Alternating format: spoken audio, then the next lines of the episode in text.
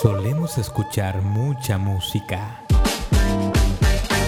pero poco hablamos de ella. Este es un podcast para hablar de música.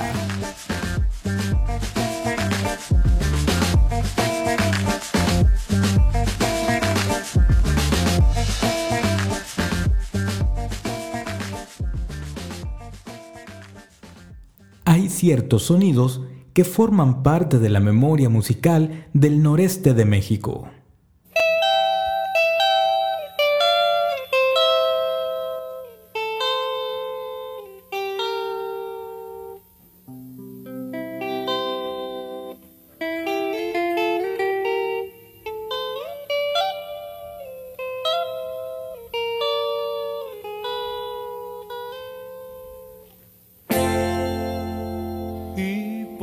Esa calle vive la que a mí me abandonó.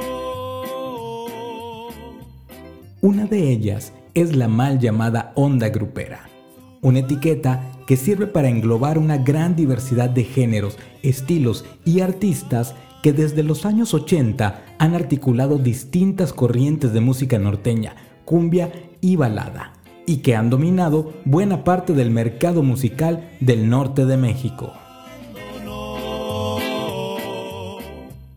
Sin embargo, uno de los pilares que ayudaron a definir en los años 80 el sonido grupero fue el trabajo que los músicos chicanos desarrollaron en el estado de Texas en la década anterior.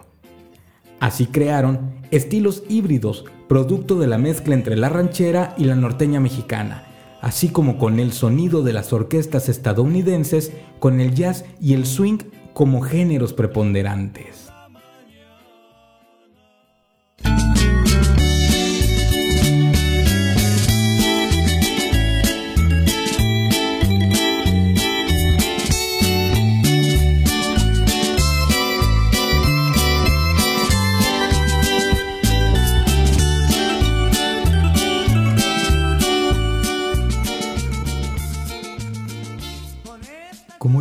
En el podcast dedicado al soul chicano, San Antonio, Texas se había convertido en epicentro de varias orquestas y agrupaciones que crearon un estilo único.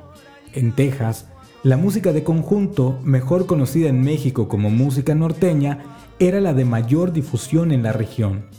Pero pronto el gusto por este género convivió con la música de las orquestas que en los años 30 adoptaron el jazz y el swing y no tardaría en haber cruces. Ya en 1947, Beto Villa fue el primer músico tejano en crear un sonido que mezclaba música mexicana y estadounidense con su orquesta. Escuchamos un ejemplo con Las Delicias de Beto Villa, grabado en 1947.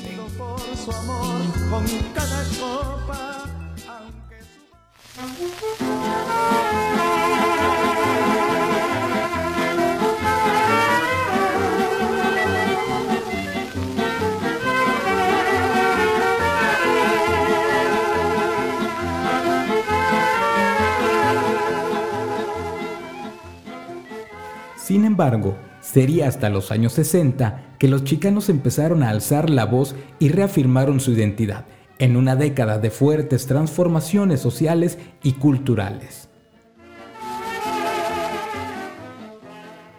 Dos nombres fueron los que ayudaron a definir el sonido de las orquestas chicanas en esa época. Little Joe Hernández y Sunny Osuna, quien en 1963 ya había llegado al top 40 con su tema Talk to me.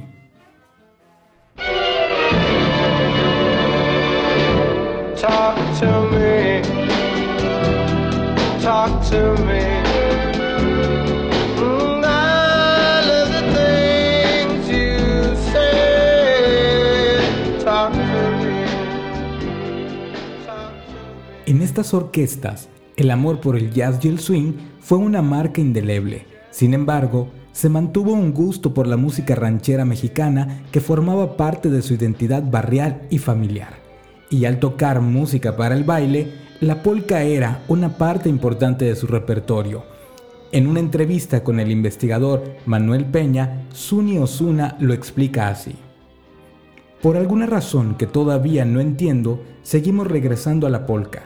No sé si es el origen del barrio o la manera en que fuimos criados, porque si te pones un poco borracho por alguna razón, solo quieres escuchar polka.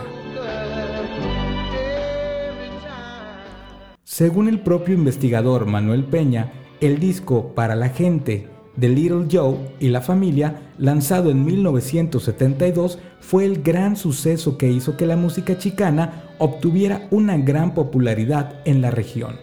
Sobre todo, la polka Las Nubes, que se convirtió en un himno de los movimientos chicanos en Estados Unidos. A decir de Peña, para la gente fue el primer disco de un grupo tejano en explotar lo que él llamó una forma compuesta de bimusicalidad. Aquí los estilos de música ranchera, mexicana y elementos de jazz y swing americano se acoplaron en una misma pieza musical para crear, en efecto, una música híbrida y sintética. Escuchamos un fragmento de la polca Las nubes.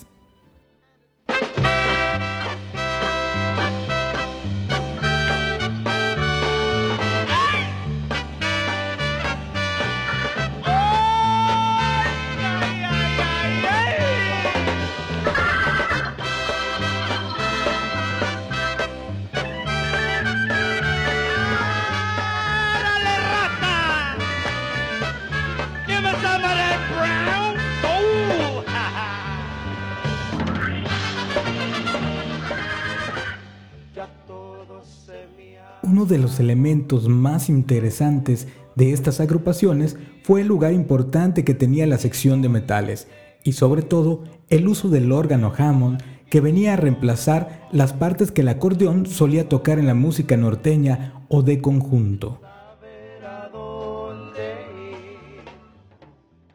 También contaban con arreglos que mostraban su conocimiento del jazz y un fuerte sabor ranchero en su interpretación.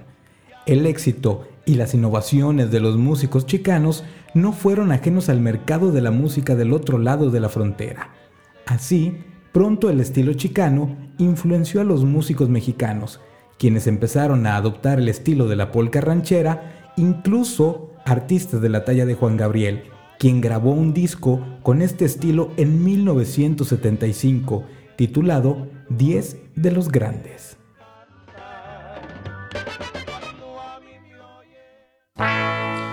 Yo sé muy bien que tú te arrepientes de haberme abandonado, de haber jugado con mis sentimientos. Me abandonaste por no tener dinero, porque soy pobre y lo gano como puedo. Tal vez ahorita Para inicios de los 80, la gran época de las orquestas chicanas en Estados Unidos había terminado, dando lugar a la nueva era del tejano y el Tex-Mex. Sin embargo, la polca ranchera chicana había encontrado gran popularidad en el noreste de México y los grupos de esa época adoptaron y expandieron este estilo. Los Barón de Apodaca, los Mier, los Humildes o los Garza de Sabinas son algunas de las agrupaciones, sin olvidar, por supuesto, a Bronco, cuyos primeros discos están totalmente enmarcados en este estilo.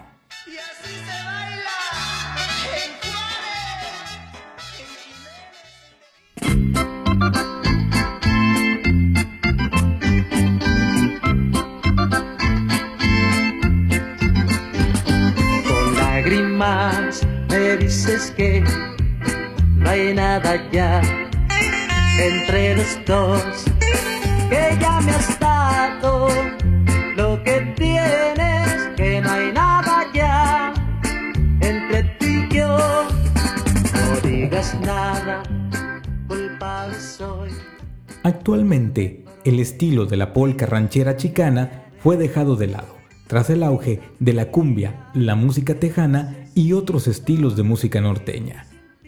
es un sonido que nos suena retro, nostálgico y que muchas personas asocian con los años 70 y 80. Sin embargo, hoy más que nunca es importante volver la vista a esos músicos mexicoamericanos que crearon un sonido único que incorporaba la herencia de dos países permanentemente unidos.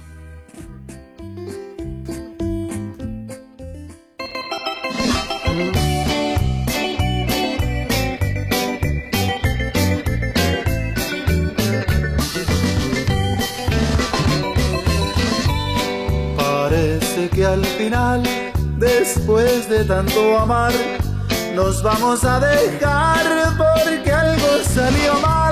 Te vas, te vas, te vas y aquí me quedo yo con este gran dolor que me deja tu adiós.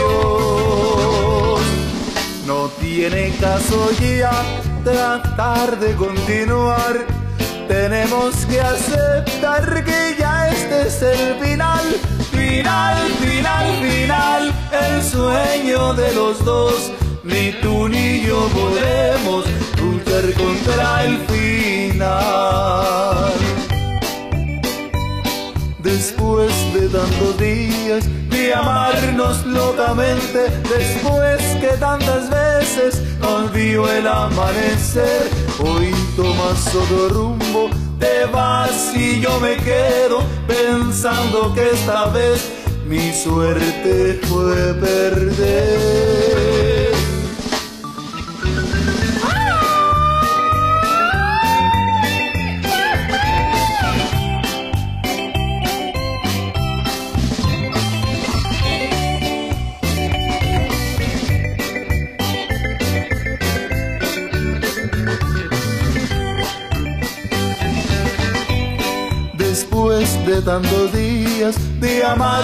Locamente, después que tantas veces nos vio el amanecer, hoy tomas otro rumbo, te vas y yo me quedo pensando que esta vez mi suerte fue perder.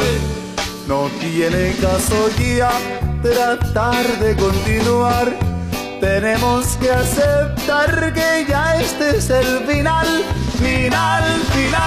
el sueño de los dos. Ni tú ni yo podemos luchar contra el final. El guion de este podcast fue realizado por José Juan Zapata, apoyado en fragmentos de los libros Música Tejana, The Cultural Economy of Artistic Transformation de Manuel H. Peña y Chicano Popular Culture de Charles M. Tatum.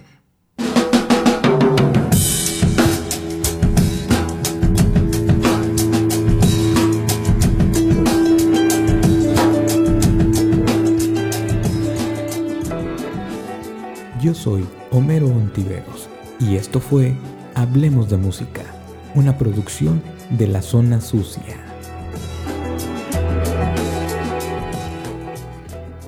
Nos escuchamos en un próximo episodio.